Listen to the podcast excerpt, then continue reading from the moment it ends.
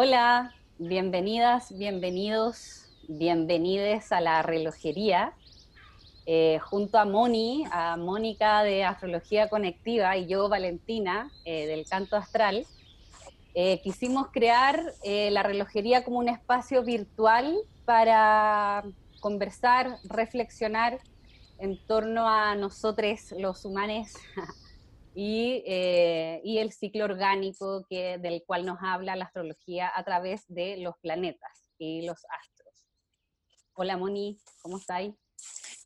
Hola Vale, eh, contenta, por fin, avanzando, eh, en, esta, en esta idea, en este proyecto que surgió en plena pandemia y que se ha tomado su, su tiempo, su ritmo orgánico en manifestarse. Mm. Así que súper contenta de, estar ya en este espacio dándole. Sí, bacán. Bueno, de partida como para introducir un poco a las personas, eh, bueno, este capítulo fundamentalmente vamos a hablar eh, en qué consiste la relojería, cuál es nuestra idea sobre ella, sobre nuestro proyecto. Eh, también de qué hablamos cuando hablamos de astrología, porque dentro de la astrología hay millones de enfoques, entonces, en el fondo vamos a hablar de nuestro enfoque principalmente. Y por último vamos a hacer un, leve resumen astrológico del, tiempo-espacio en el cual estamos ahora inmersos, inmersas, eh, que, no, es menor en el fondo. es un hito bien importante en el cual estamos en, ahora todos, todes. Em, de partida, nosotras tenemos como punto de inicio eh, de armar la relojería eh, para hablar sobre eh, los tiempos orgánicos, O sea, es decir, sobre el tejido temporal entre nosotros, los humanos, la naturaleza y el cosmos, ya que es un, es un tiempo muy distinto al tic-tac que culturalmente conocemos, al igual que muy distinto al calendario gregoriano, ¿ya? y desde ahí tomamos la astrología como un arte sagrado dentro de un marco metodológico que justamente nos intenta guiar en las sutilezas de la vida. Em, desde ahí los ciclos planetarios, desde mi punto de vista y desde nuestro enfoque, eh, tiene que ver, son, son un tejido, son un tejido que se van tejiendo y entretejiendo los ciclos planetarios y donde nosotros, nosotras, nos acoplamos e intercedemos en este, en este ritmo a través de nuestro propio ritmo orgánico. ¿Cachai? De ahí la invitación de nosotras de, querer reflexionar en torno a ellos y, claro, y la propuesta de, la relojería es, un espacio eh, tanto recreativo, informativo y sobre todo es una invitación a reflexionar, a reflexionarnos. Em, también vamos a tener ciertos capítulos donde vamos a invitar a personas em, que estén abocadas también a, esta visión más holística o integrativa de, la realidad, de la experiencia humana, em, donde vamos a ir conversando a través de, cuáles son sus posturas, eh, de lo que hacen, eso, como eso principalmente. ¿cierto, Moni?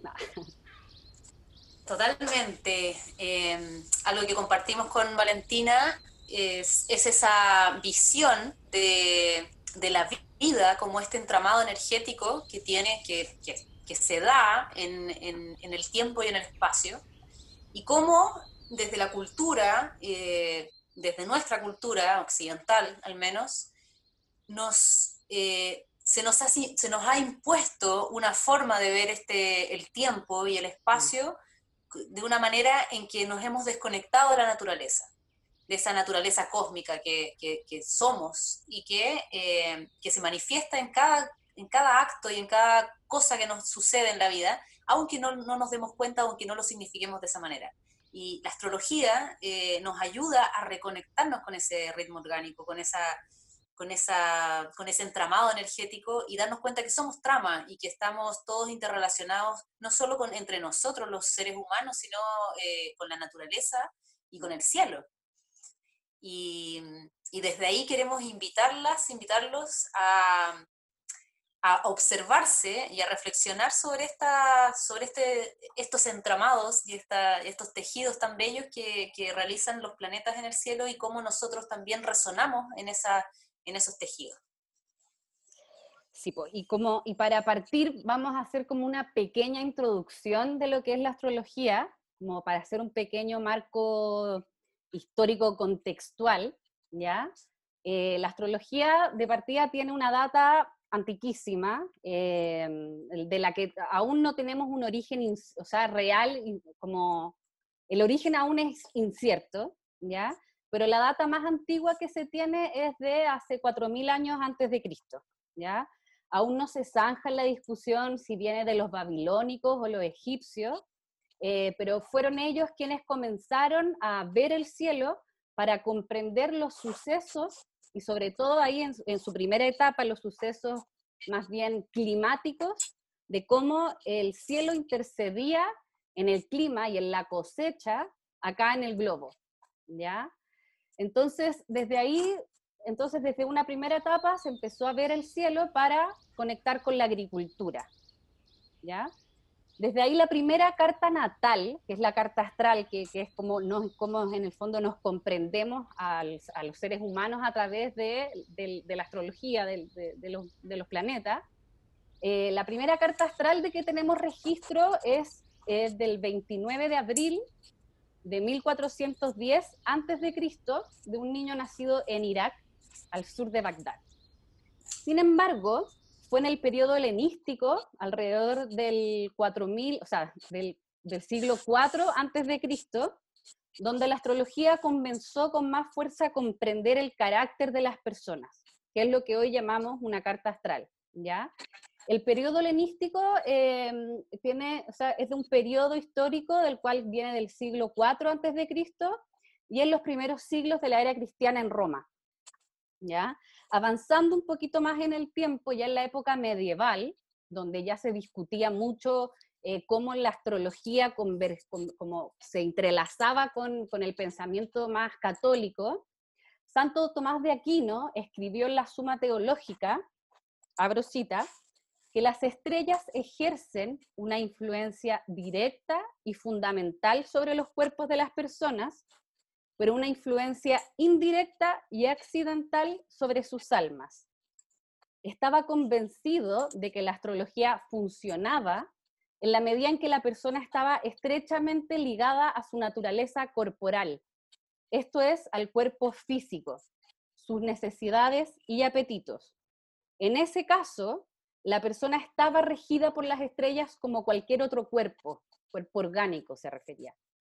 Pero cuando el alma se hallaba en comunión con Dios, y aquí yo le pongo, o la diosa, la voluntad se liberaba de ese lazo y por tanto tenía la capacidad de actuar trascendiendo esa compulsión, pues su espíritu estaba en contacto con un poder superior. ¿Ya? Esta cita la saqué de, de un libro, por si quieren leer sobre, sobre la historia de la astrología, eh, de Benson Bobrick, que es un doctor en historia que escribió el libro Escrito en el Cielo, ¿ya? Pero a lo que voy es que Santo Tomás de Aquino, que es el máximo exponente del pensamiento eclesiástico, eh, decía que a mayor apego a la materia, más nos influyen los astros, ¿ya? Y en la medida que vamos como confiando más en este, en este ser superior, es que nos vamos, vamos a trascender la carta astral, ¿cachai? A lo que voy es que no nos determina de por sí. Solamente desde nuestra visión con la MONI, eh, la astrología es un mapa de autoconocimiento, pero en la medida que ya nos conocemos y que conectamos con nuestra propia semilla, es que los astros nos dejan de influir. ¿ya? De ahí que la carta natal es un mapa para la toma de conciencia. Y en este proceso de autoconocimiento claramente estamos todos, o sea, solamente personas muy iluminadas em, han trascendido la carta. Y lo más importante acá, que en el fondo, ¿cuál es, cuál es el fin u objetivo de, conocerse? Tiene que ver justamente con vivir una experiencia terrenal con mayor plenitud y armonía. ¿cachai? O sea, y desde ahí lo más importante, desde mi punto de vista, es ir aceptando nuestros procesos de autoconocimiento, hay la aceptación de este proceso, porque nadie eh, es perfecto y somos inherentemente luz y sombra. Desde ahí, Monique, ¿cómo, qué, qué portaría tú? desde ese enfoque. Como... Eh, por un lado, que esa misma aceptación, eh, esa, ese, ese, aceptar que en el fondo tramado y que, y que no es una linealidad, porque desde la concepción cronológica del tiempo, desde la concepción eh, del calendario gregoriano, de, de la forma de, de, además de, piensen, hay, hay, que pensar que el tiempo, la manera en que nosotros concebimos el tiempo, va a determinar cómo vivimos la realidad, que sería como un poco comprender el, entramado energético llamado Capricornio y Saturno, eh, que está muy relacionado con, el, con, el, con esto de, lo real, de, lo que se nos presenta a nosotros como real. O sea, si nosotros tenemos una cierta eh, mirada del tiempo, por ejemplo, lo podemos, lo podemos observar en las culturas indígenas. Las culturas indígenas que, que, eh, que aún continúan sin eh, entrar de lleno al calendario gregoriano, porque de alguna manera conservaron su mirada del tiempo, mantuvieron su conexión con la Tierra, mantuvieron su conexión con los ritmos de la Tierra, al punto en que pueden eh, incluso percibir cuando van a haber acontecimientos climáticos importantes. Eh, o, no sé, ustedes han estado alguna vez en el campo y, y que una persona que que vive ahí, un campesino, mira al cielo y dice, mm, mañana va a llover. Mm. Y aunque no, no esté eso en ningún mapa, qué importante es poder resignificar la manera en que nosotros habitamos el, el espacio, nuestros territorios, a partiendo de nuestro cuerpo, primer territorio, luego de, de, del lugar donde habitamos eh, y de la manera en que nosotros habitamos eh, el tiempo. ¿Cómo, cómo, cómo, ¿A qué le damos energía? ¿A qué, ¿De qué manera eh, nos explicamos ciertos acontecimientos? Entonces, desde ahí ya las cosas dejan de ser blanco y negro o dejan de ser eh, adelante, atrás, pasado, presente, futuro, y empiezan a ser un entramado que tiene sentido y que es atemporal, en el fondo, desde esta mirada más cronológica, porque está centrado en la cualidad. Y creo que ese es como el gran tesoro de la astrología, que es percibir que nos, nos, nos permite, y, no, y es un entrenamiento además, de la percepción de la cualidad del tiempo.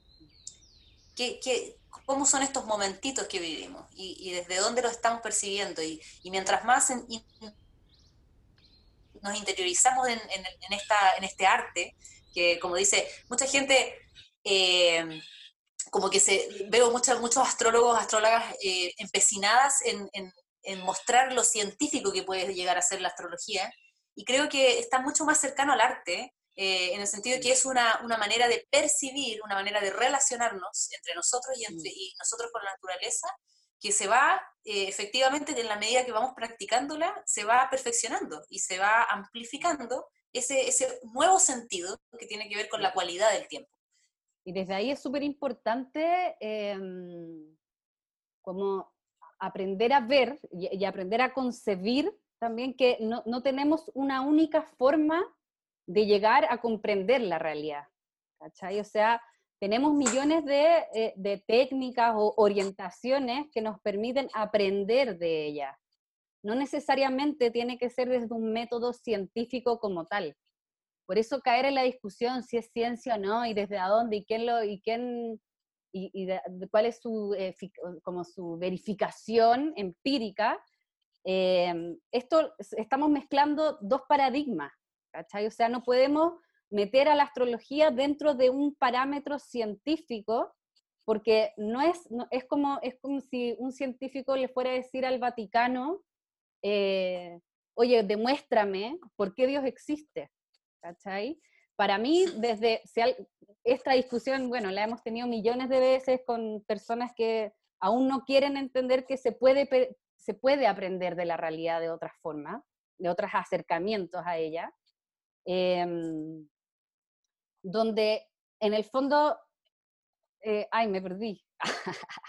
no, pero, pero, pero a lo que voy es que no es, no es, no, no podemos, son distintos instrumentos metodológicos para acercarnos a ella. Como Maturana diría que serían, que son distintos dominios. Claro. Estamos tratando de, entender algo desde distintos dominios de entendimiento, de distintos dominios de la vida. Mm. Que una, una, cosa tiene que ver con una percepción mm. eh, más filosófica, tal vez, eh, más desde el sentido y, y, desde la búsqueda de un propósito, de una, o de una sintonización tal vez un poquito más amplia que, solo de la, que solo con la materia, que solo con lo que se puede tocar concretamente y percibir y medir, porque en el fondo lo que la ciencia eh, hace muy bien es la medición.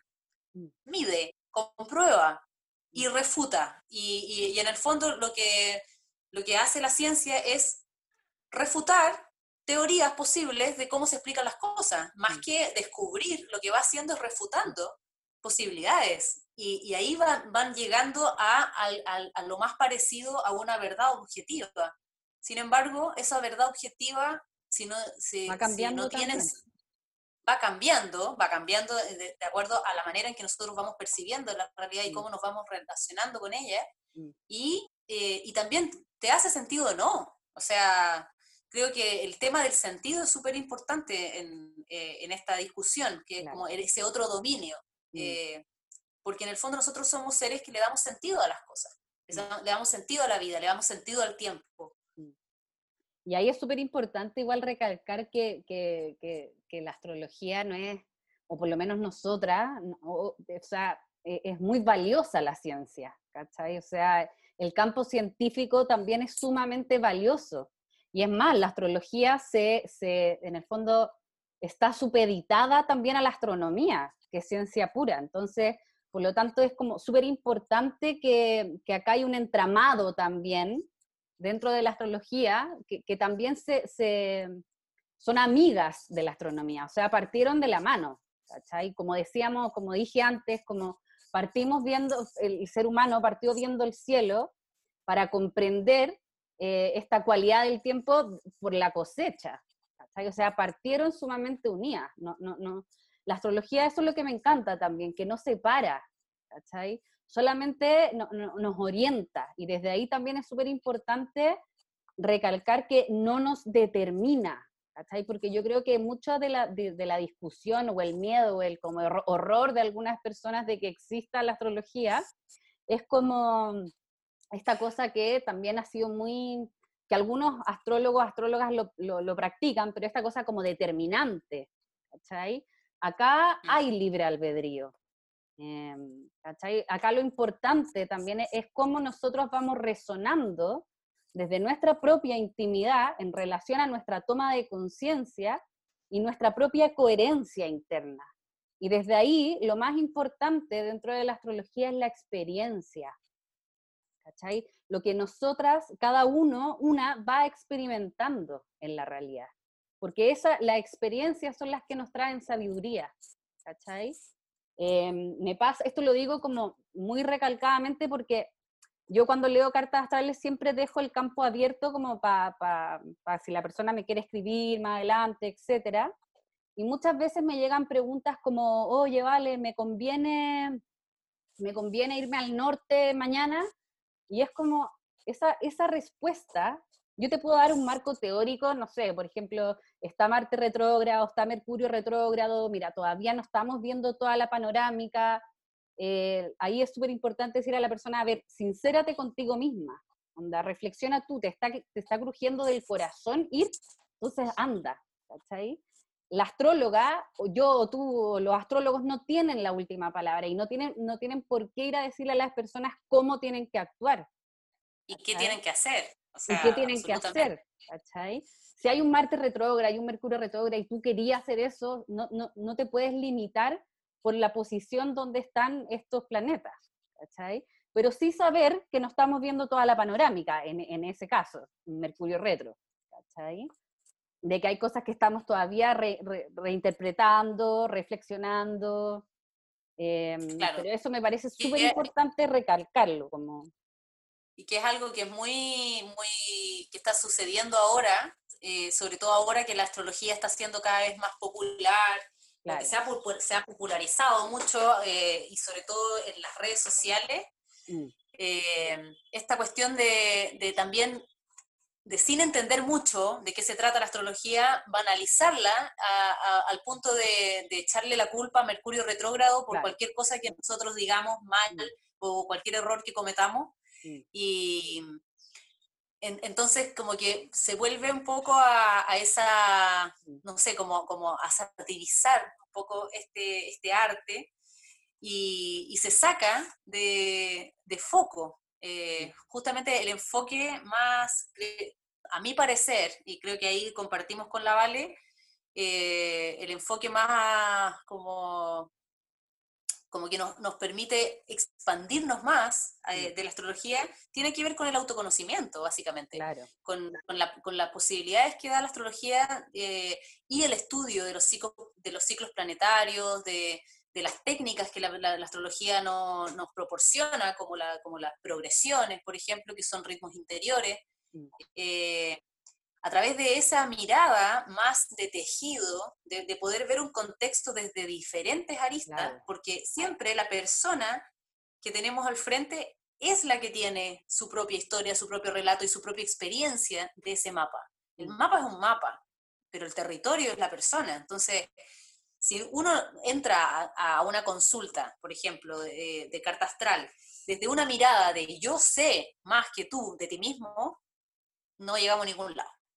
O sea, siempre la persona sabe más de sí misma que nadie más. O sea, es, eso es una, casi una verdad irrefutable, diría yo, pero no quiero hablar de verdad irrefutable en este podcast porque no creo en ellas no, pues, vamos siempre ahí en, el cambiando. Pero desde ahí, claro, es súper importante que, que, también las personas que se, no sé, pues que está interesada en, leer la, en, leerte tu carta astral, eh, yo creo que siempre la sesión es, ya te, explicamos un poco, pa, pero la persona se va con tarea para la casa. O sea, e, es su tarea ir a reflexionar en torno a este mapa del cual nosotras hablamos. ¿Cachai?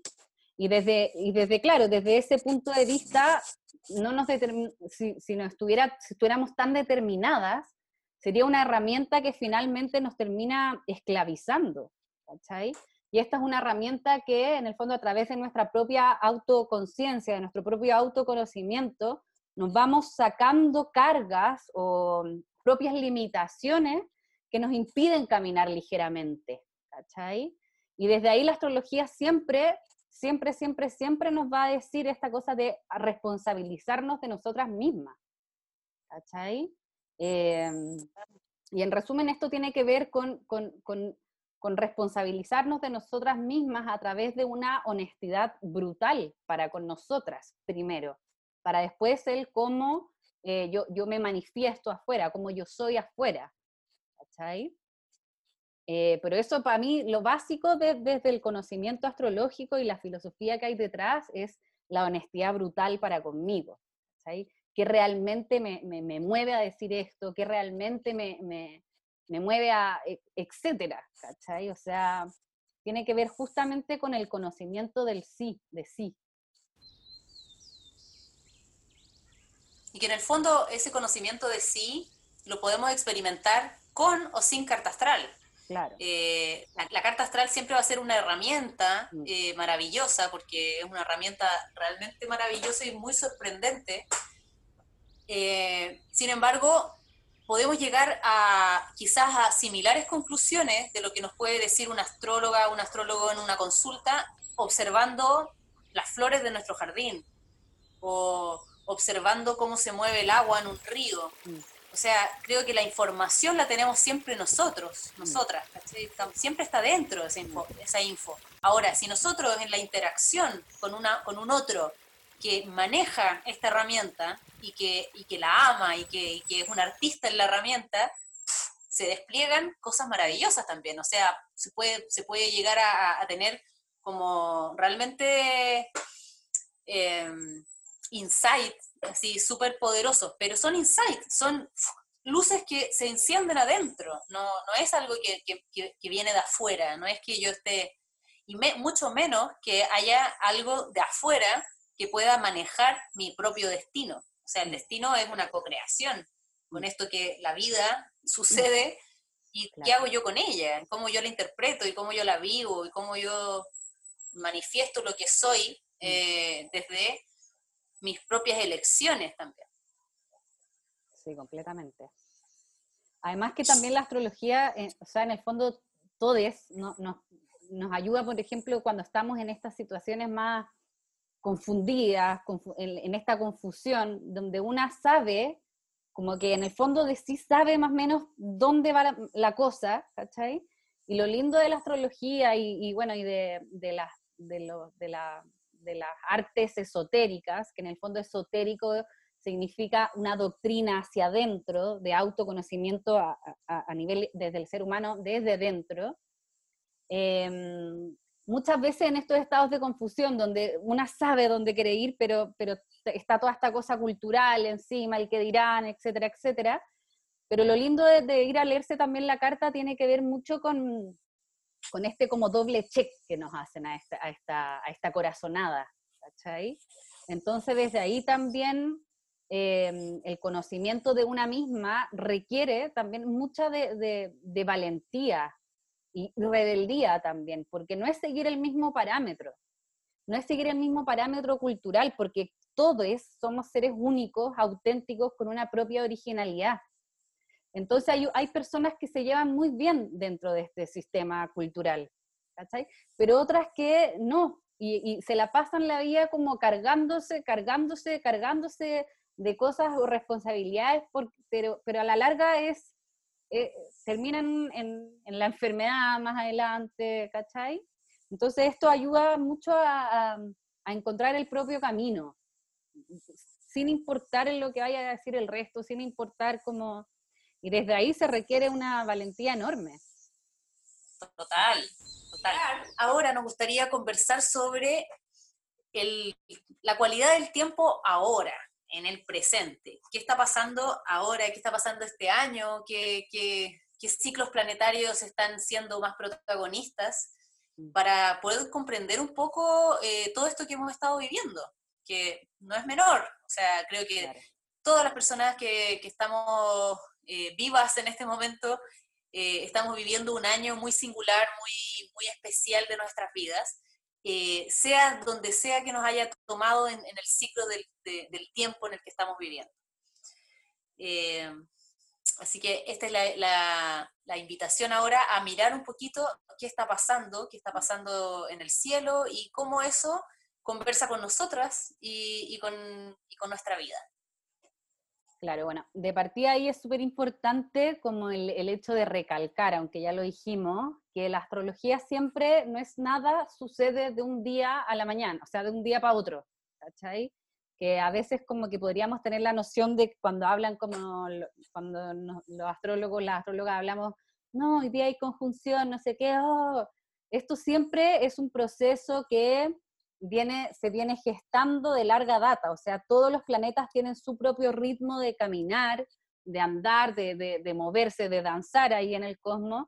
Entonces, por ejemplo, si podríamos poner una, como un punto de inicio, que en el fondo podrían ser millones, em, esto se viene gestando, lo que estamos viviendo hoy en día, pandemia, eh, vemos también la crisis institucionales que hay en todo el globo, eh, o, por lo menos particularmente en Occidente, eh, podríamos decir que, por ejemplo, esto se viene gestando, yo lo voy a poner desde un punto de vista desde, la, desde Capricornio, por ejemplo, Plutón entró en, a Capricornio el, en enero de 2008, ¿ya? O sea, desde ahí hemos estado empezando a sentir esta, estas crisis de, de, de lo full establecido de, un sistema que está muy arraigado, que en el fondo se empieza de a poquito a tambalear. Ya el 2008 yo creo que está muy relacionado con, los sucesos que pasaron, por ejemplo, en la Iglesia Católica, em, el destape de, la cantidad de, abuso, a, abusos sexuales dentro de esa institución. Eh, y desde ahí también se viene gestando como esta, mm, como de, una institución que estaba sumamente oh, vanagloriada, validada.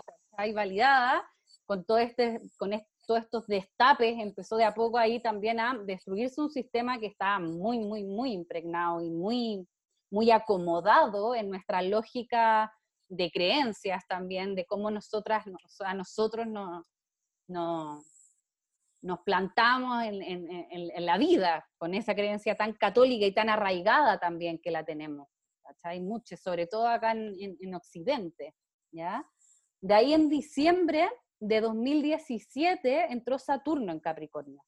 ¿ya? Entonces ahí, si bien no se juntaron, porque recién se juntaron ahora en, enero del 2020, se, se juntaron, hicieron una conjunción que se llama, que es cuando la energía se fusionan, estos dos estos dos planetas, y se transforma en una. Em, pero si bien ahí ya se empezó a sentir como Saturno iba caminando hacia eh, Plutón, ya que Plutón siempre tiene que ver con esta mm, deconstrucción, de, sacar lo oxidado, de hacer limpieza para que quede la esencia, lo, más eh, puro, pero no, no, me gusta usar, pero bueno, lo más esencial, ¿ya? De ahí en noviembre de 2018 entró el nodo sur a Capricornio. ¿cachai? Entonces empezamos a tener eclipses en el eje cáncer-capricornio, que es un eje que tiene que ver con los fundamentos. ¿cachai? Tiene que ver con de dónde venimos y hacia dónde vamos. Eh, o sea, ahí estamos hablando de, que, de un eje fundamental dentro de la rueda del zodiaco, que en el fondo nos habla de nuestros cimientos. Entonces, por eso también estamos en un periodo como muy tan, tan em, en la cual estamos ahí en una reestructuración importante en cuanto a cómo nos vamos a, cómo, nos vamos a compartir y bajo qué sistema, qué cuerpo estructural le vamos a dar. De ahí en diciembre de 2019 entró Júpiter a Capricornio. ¿Ya? Entonces ahí entraron estos, teníamos a tres grandes astros, que en el fondo Plutón, el dios del inframundo, Saturno, Cronos, el tiempo, el espacio, el cuerpo, eh, y Júpiter, las creencias, el cómo nosotros filosofamos la vida, cómo nosotras em, la interpretamos. ¿Cómo le damos sentido? ¿Cómo le damos sentido? Entonces, eh, ahí como que quería dejar en claro que esto ha sido un proceso ya que se venía gestando, por lo menos desde el 2008, si lo queremos tomar como desde un punto de inicio, desde que Plutón ingresó a Capricornio. ¿ya? De ahí otra cosa que me parece súper importante em, de como lo, lo, histórico de este periodo, es que estos tres grandotes, en el fondo Júpiter, Plutón y Saturno no se juntaban en un orbe tan chiquitito, tan, tan, tan, un orbe se trata, en el fondo, un orbe implica cuán separados están los planetas dentro de esta rueda del zodiaco. Y la última vez que se juntaron con poco orbe fue en 1285. Me parece súper importante decir como es un hito relevante dentro de la historia de la humanidad, no es algo que estamos viviendo a, nivel astrológico como muy común, en el fondo. De ahí, bueno, de ahí en febrero del 2020, Marte entró también a Capricornio, ¿cachai? Inyectando también esta, esta, esta, esta conjunción entre estos tres planetas. Y luego en enero, bueno, en enero antes se juntó Plutón y Saturno en Capricornio. Entonces, Moni, hablemos de quién es Capricornio dentro de la rueda, pues como andemos un poco más ahí para que se entiendan. Ya, hablar un poquito así como bien general, primero que la rueda zodiacal eh, es una, una totalidad, que, tiene dentro de sí, si nosotros la dividimos en grados, por ejemplo, en la astrología se trabajan con grados para poder comprender eh, dónde están situados los planetas, en qué signo, en qué lugar y qué aspectos tienen, nosotros vamos a situar desde la perspectiva terrestre esta rueda zodiacal alrededor de la Tierra la vamos a situar con grados. Entonces nos vamos a, siempre cuando hablamos de orbe, estamos hablando de una distancia entre estos dos elementos o tres elementos, tres que son estos planetas, en grados eh, eh, específicos. Por ejemplo, el día de hoy, nosotros tenemos estos tres planetas de los que estamos hablando en los grados 23, 24 y 27 de Capricornio. O sea, eso es un orbe pequeño, porque estamos hablando que entre el 23, entre el grado 23 y 24, que hay cuatro grados nada más, tenemos a tres planetas. Son tres planetas que además no se juntaban desde 1285. Se podría decir desde, la perspectiva eh, histórica, es un suceso importante. ¿Y por qué? Porque la, la, energía de los planetas va movilizando la cualidad del signo donde están. Y la cualidad del signo de Capricornio es una cualidad que tiene que ver con esta materialidad que somos, eh, con, esta, con, con, esta, con este plano, que es el plano de la realidad, plano donde nosotros podemos tocar y ver y comprobar eh, eh, lo que nosotros experimentamos como real. Entonces está muy ligado a, este, como decía la Vale, esto es un eje, siempre la astrología se trabaja en ejes, o sea, no hay ningún signo eh, desde ninguna, bajo ninguna perspectiva que esté aislado del otro.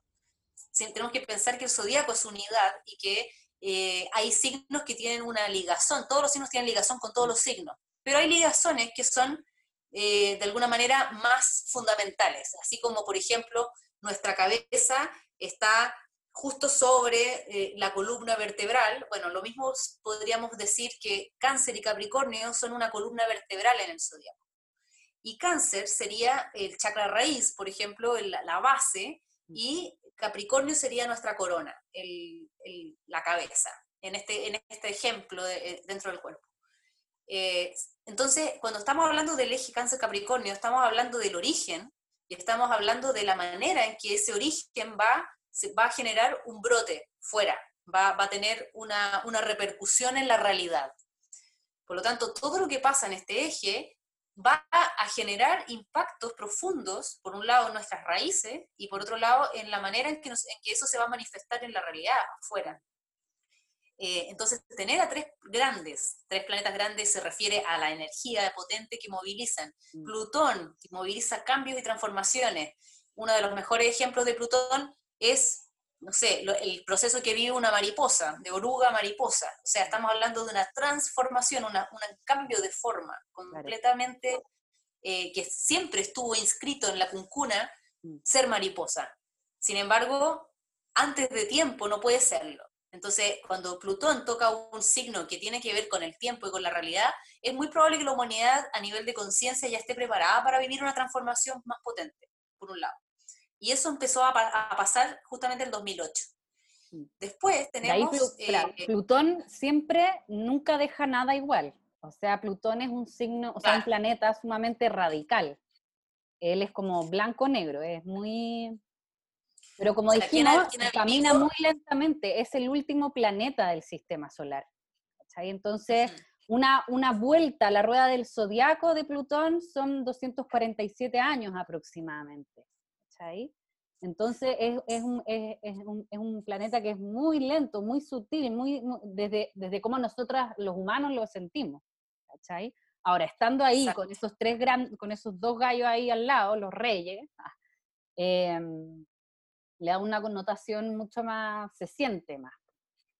O sea, eh, eh, si cualquiera de nosotras, nosotros hemos vivido algún tránsito importante de Plutón Tránsito se refiere a que cuando el planeta toca un grado específico del zodiaco, si nosotros tenemos un planeta en nuestro mapa natal, o sea, el mapa que se levanta el día con la hora de nacimiento, en el lugar de nacimiento, si nosotros tenemos, por ejemplo, la luna en el grado 24 de Capricornio, eso significa que tenemos encima de nuestra luna a Plutón, por mm. ejemplo, o a Júpiter.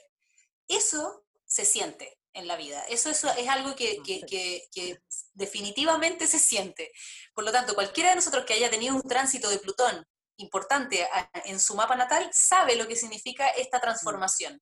La, la, percibió en su propia vida, en su propia línea de vida hubo un corte, un cambio, una muerte, un renacimiento.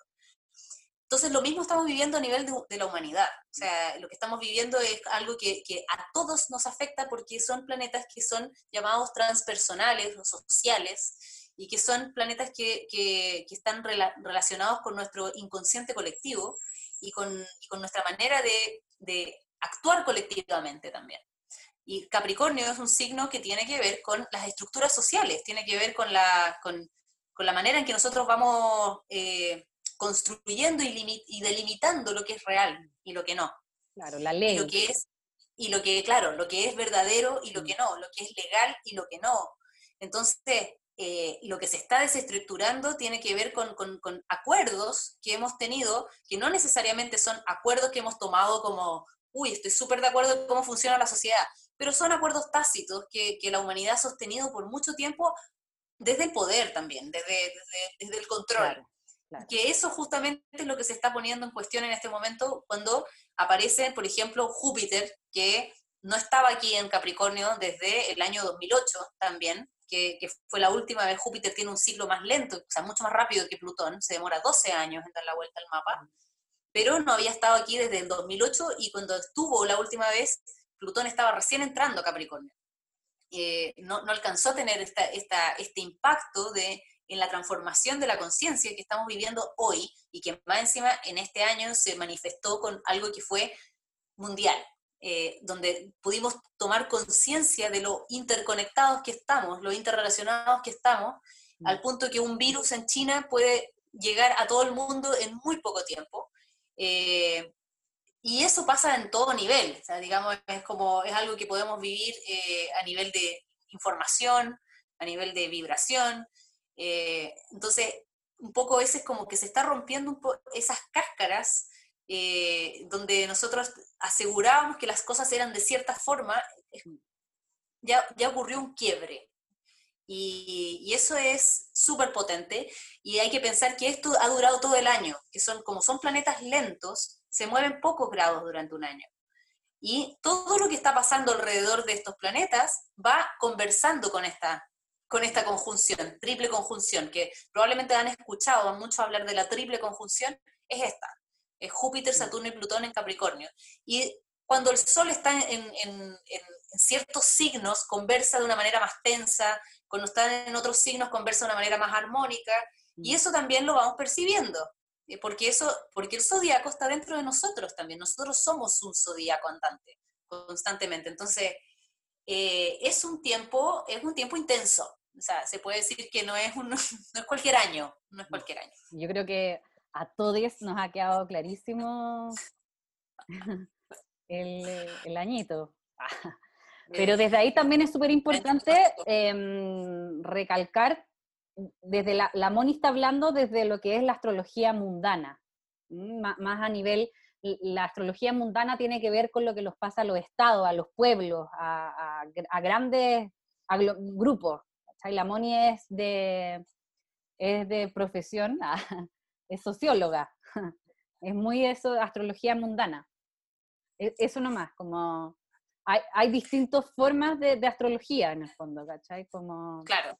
O sea, igual yo no me identifico la... con la astrología mundana, no, sí, no es la que hago. No, sí, pero ahora estamos, ahora estamos hablando, de una astrología, claro, más bien mundana. Sí. Em, Exacto. Estamos, esto es como para un poco ejemplificar eh, la importancia de esta, de, esta, de esta gran conjunción que ahora, en diciembre, se, empieza a disolver mm. y empiezan a avanzar. Dos, de estos planetas que, conformaron esta triple conjunción avanzan a Acuario y salen finalmente de Capricornio. Saturno después de tres años casi y Júpiter después de un año. Plutón todavía le queda su, viaje, eh, le quedan unos buenos años todavía en Capricornio para seguir profundizando en este cambio de estructura. Eh, y hay que pensar que como nosotros somos un zodiaco andante, este cambio de estructura no está pasando solo afuera, pasa dentro de nosotros y pasa a nivel de la conciencia más profunda que nosotros tenemos. Mm. La manera en que, en que incluso como nosotros lidiamos con nuestros instintos, como, como nosotros nos, nos explicamos eh, las energías que, que, que, nos atraviesan, que pasan a través de nuestro cuerpo. Entonces, eh, son cambios muy poderosos a nivel de la conciencia colectiva también. También ahí es súper importante la posición de Urano, donde está Urano actualmente. Eh, Urano entró en Tauro el año pasado, definitivamente, el 2019, en marzo, donde también él está, bueno, Urano también es un planeta donde dice, e, él ingresa a un signo y dice, bueno, en este signo nada será como era, ¿cachai? Y en Urano, o sea, y en Tauro tiene que ver mucho con el sistema, lo que valoramos, qué valoro, ¿cachai? Eh, por eso yo, yo adjudico mucho el, el movimiento feminista con el ingreso y el acercamiento de Urano en Tauro, ¿ya? Porque Tauro es un signo que está regido por Venus, ¿ya? Que, tiene que ver mucho con eh, qué es lo que valoro, qué es lo que acepto, qué es no, cómo yo me acepto a mí misma, cómo yo me habito a mí misma. Em, desde ahí Urano también está moviendo bien fuerte todo lo que eh, va de la mano con ellos dos, o sea, con estos tres planetas que están en Capricornio. Totalmente, además que son Tauro y Capricornio son dos signos que son del mismo elemento, que es el elemento tierra. El elemento tierra está relacionado justamente con lo más crudo de la realidad. En el sentido crudo es como lo menos sutil, es lo más concreto, es lo más radical eh, en términos de, esta, vibración más densa que es la materia concreta. Es lo que se ve claro, lo que se ve, lo que se puede tocar, lo que se, puede, experimentar como a nivel como súper concreto. Distinto sería si esto, estuviera pasando en signos de aire, tal vez, y, claro, ahí, ahí hay corrientes de pensamiento, hay personas que adhieran o no adhieren a un tipo de pensamiento o idea, pero cuando pasan en signos de tierra, es como que es inevitable ver que mm. efectivamente la vida cambia, la vida, la vida completa está en un, en un proceso de, de, crisis. Mm. Y, en el tema de lo taurino, además de, de, esta, de, este, como de esta revalorización de lo femenino, que es súper importante porque Tauro tiene que ver con esto que damos valor eh, y el feminismo, que es, una, forma de, manifestación de, este, de, esta energía más eléctrica que es Urano, que es una energía de renovación y de, y de nueva visión, porque en el fondo Urano, como octava superior de Mercurio, nos amplía la visión de lo que es ser humana eh, y, de, de esa parte femenina que todos tenemos adentro y que ha sido tan replegada y tan escondida y ocultada y maltratada en hombres y mujeres eh, por, por, por, e, esta cultura patriarcal. Entonces, por un lado es eso, y por otro lado también creo que es súper importante hablar de, de, de, cómo nosotros nos relacionamos con la naturaleza, con nuestra naturaleza espiral, cíclica, con nuestra naturaleza, con, con este ser naturaleza que, que, que, la cultura justamente eh, nos separó, o sea, que, finalmente todo este, la era de Pisces, estos 2000 años de los que mm. venimos, eh, que se centraron mucho en, dogmas y en creencias, eh, que, finalmente no, nos terminaron eh, incluso metiendo a la ciencia en esto, en estos dogmas. Nos, terminaron separando de nuestra naturaleza cíclica y, y, de este observar, que es este ejemplo que ponía del campesino antes, que mm. puede sentir en el, percibir en el viento que viene lluvia o que o, la, chamana que percibe que va a haber una explosión de, un volcán, eh, porque estamos conectados con los seres de la naturaleza, aunque no nos demos cuenta. Entonces, este Urano en Tauro yo siento que es también como un despertar de esa fuerza de la Tierra que nosotros todos tenemos dentro y que mucha gente le está pasando que se está activando muy fuerte eso y, a veces no, no, tienen dónde ponerlo también, dónde mm. encajarlo dentro de sí. Que podríamos dedicar un capítulo un poco a, a, a, preguntarnos un poquito más profundo sobre este tipo de cosas, que es como esa relación con la Tierra, cómo es, eh, cómo se la explica la astrología y lo que está sucediendo actualmente desde los siglos mm. planetarios. Claro, y desde ahí también lo, que hablaba, o sea, lo que decía la Moni respecto a, al sentir, el percibir, lo que también estamos removiendo completamente, o sea, no sé si completamente, pero lo que se está removiendo también es este equilibrio entre el cuerpo emocional y el cuerpo mental, en el fondo. ¿cachai? O sea, entre la lógica de la energía, o sea, entre la energía femenina y la energía masculina. O sea, que nada tiene que ver con género, sino que la energía masculina eh, tiene que ver con esta sobre la racionalización, ¿ya? Y el sentir la energía femenina, ¿cachai? La sutileza, el caos, la creación, ¿ya? Entonces desde ahí también es donde estamos, se están equilibrando estas dos energías. Y eso también lo hemos visto, sobre todo este año, que, que, que, aparte de tener estos tres grandotes y etcétera, y, a Urano también por allá, tiene que ver mucho también con la retrogradación de Venus y la retrogradación de Marte, más lo, típico de cada año de, las retrogradaciones de Mercurio. ¿Cachai? Pero también ahí, e, esto, este año también hemos estado hablando justamente con, con esta polarización, con estas ganas de, que esto se vaya equilibrando estas dos energías. ¿Cachai? Que me parece que es parte de, lo vital, lo, como fundamental también dentro de lo que se está moviendo.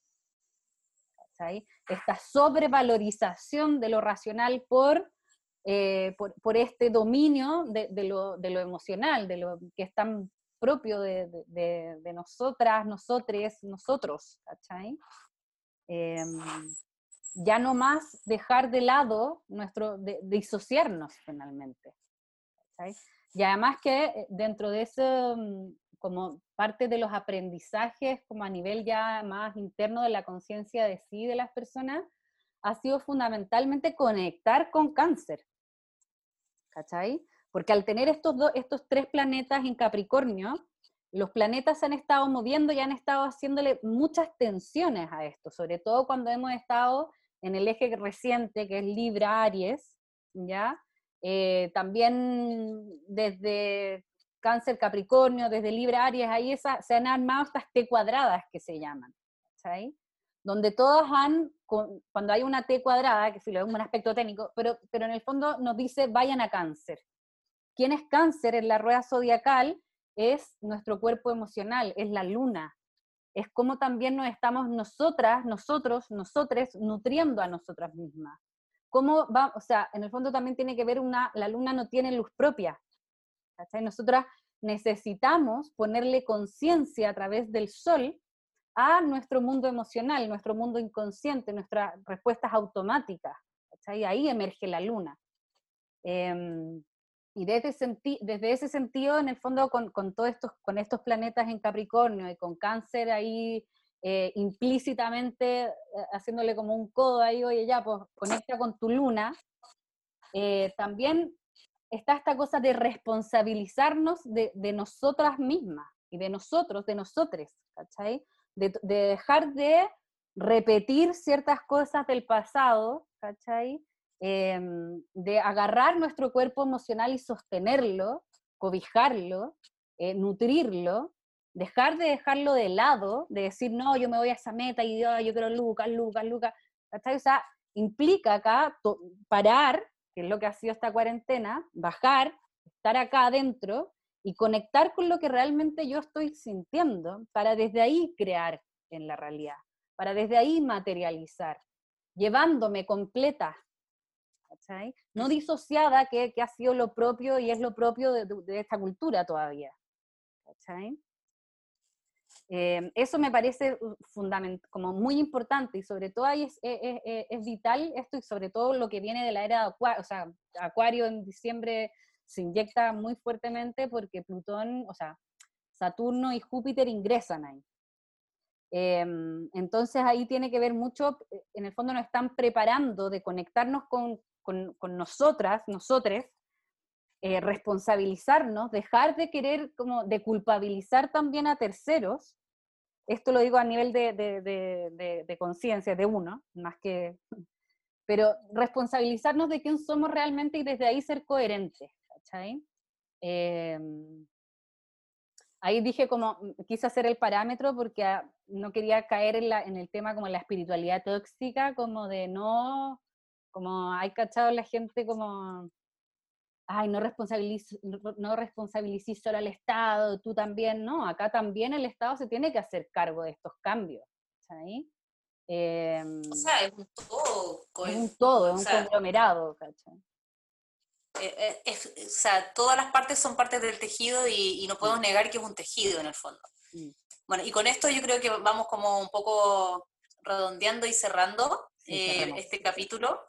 retomo esto que dice la Vale del cuerpo emocional, que es súper fundamental en este momento, como tener esa conciencia o poder ampliar esa conciencia, más que tenerla, yo creo que todos la tenemos en cierto nivel, Em, y, que todo lo, y todo lo que, lo que en este momento esté apoyando eh, el, el, que nosotros volvamos a casa dentro de nosotros, dentro de nosotras, que, que podamos abrazar eh, nuestras emociones, que podamos realmente invertir tiempo y energía en lo que valoramos eh, realmente y que probablemente se recalibró durante este año, porque este año eh, algo que, yo he conversado con mucha gente y, que aparece mucho en las consultas es la, el cambio, la transformación, cómo se dio en, en, lo que yo consideraba valioso, en lo que yo consideraba que era lo importante en la vida. Y mucha gente, eh, eso fue un cambio casi de 180 grados y para otras personas no tan así. Tal vez eh, eso tiene que ver de, de, qué procesos hayan estado viviendo antes de este año. Eh, sin embargo, creo que todos en la humanidad hemos revalorizado eh, los temas que tienen que ver con el vínculo. ¿Quién, ¿Quién, tengo al lado? ¿En quién puedo confiar? ¿Con quién puedo conversar? ¿Con quién me puedo sentir contenida? ¿Cómo yo me contengo a mí misma? ¿Cómo yo me, me hago cargo de mis emociones? ¿Cómo yo me, me relaciono desde una responsabilidad afectiva con el otro? Eh, todos esos temas eh, son temas que, en este momento están siendo muy fuertes y que toda la, y, toda la energía que podamos poner en esa, en esa línea eh, es parte del nuevo paradigma. Y, bueno, y eso es como un poco la invitación también de este espacio a reflexionar sobre estas cuestiones que son quizás ahora para nosotras son más importantes que que tal vez cualquier tipo de utilización de la astrología como para predecir eventos o para hablar de catástrofes es mucho más interesante, creo, desde mi punto de vista, poder eh, reflexionar sobre cómo nosotros nos habitamos, cómo es que estamos eh, entretejiendo y estamos co-construyendo este nuevo, esta nueva realidad, esta nueva forma de, de estar aquí y de estar presentes. Y yo lo último, como para cerrar, em, me parece fundamental el tema de la narrativa, considerando también que tenemos a los nodos en el eje Géminis-Sagitario. Em, acá, la narrativa que tenemos respecto a nosotras, a nosotros, a, mí misma, en el fondo. Y es súper importante, ya con todo el trabajo lunar en el que hemos tenido en este, este año, es cambiar la narrativa que tengo respecto a mí porque justamente esa narrativa es la que nos limita a crear nuevos caminos. ¿Ya? Y ahí también lo último, toda tensión es creativa. Entonces, si estamos incómodas, si nos sentimos mal, es porque es momento de bajar y crear algo nuevo. Y se parte con borrar en el fondo, o sea, no, no borrar, pero reinterpretar esta narrativa que tengo respecto a quién yo soy. Eso me parece súper importante. Y yo creo que en el próximo capítulo podríamos hablar de, los, eh, de este eje que, está, que ahora es súper protagonista en el fondo, que, es sí, Sí, de todas maneras, porque además estamos en temporada de eclipses, vamos a tener eclipses el 30 de noviembre y el 14 de diciembre, mm. y va a ser en este eje Géminis-Sagitario, por lo tanto, estos ejes van a dar que hablar durante todo el año, 2021 eh, sobre todo, y, y bueno, se movilizan hartas cosas en, este, en esa sintonía. Así que ahí prontamente vamos a, desplegar estos temas maravillosos que, tienen que ver con los eclipses. Claro, el próximo capítulo ahí nos vemos hablando de, estos eclipses, del eje Géminis-Sagitario. Sí. Eh, bueno, nos estamos viendo, que estén muy bien, abrazos, Abrazos grandes a todas y a todos. Gracias por acompañarnos. Eh, y bueno, nos seguimos viendo en los próximos capítulos de la relojería. Estén muy bien. Chau. Abrazos.